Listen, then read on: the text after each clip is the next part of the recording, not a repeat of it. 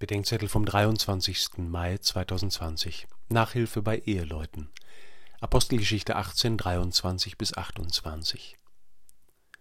Es gibt Menschen, die kennen sich in einer bestimmten Materie aus, die aber nur wenig Folgen für ihr Leben hat. Von Apollos heißt es heute, er sei redebegabt und kenne die Schrift, er wisse, wie Christsein, der Weg des Herrn, geht und wer Jesus ist und dass er davon feurig reden könne.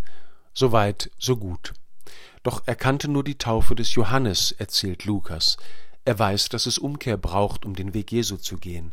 Er weiß, was er tun muss, aber er weiß offenbar noch nicht, was Jesus an ihm in der Taufe tut und was es heißt, durch die Taufe in die erkennbare Liebe Jesu zu allen Menschen hineingenommen zu werden. Apollos braucht Nachhilfe, und die bekommt er von einem Ehepaar, Priscilla und Aquila, die schon länger Freunde und Mitarbeiter des Paulus sind. Von einer Familie des Apollos hören wir nichts. Die Beschreibung seines Wirkens klingt eher, als wäre er wie Paulus ganz verfügbar für die Verkündigung des Evangeliums und den Gemeindeaufbau unterwegs gewesen.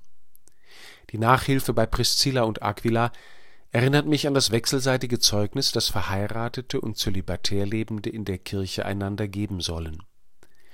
In der Ehe werden Mann und Frau zum Sakrament der Liebe Gottes füreinander und miteinander für die Menschen um sie herum. In der Ehelosigkeit um des Himmelreiches willen werden manche in einer Weise von Gott in Anspruch genommen, dass sie sich unter den Menschen mit ihnen zum Himmel ausstrecken.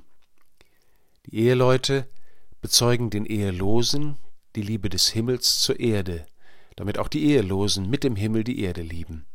Die Ehelosen bezeugen den Eheleuten die Liebe der Erde zum Himmel, damit die Eheleute mit der Erde den Himmel lieben.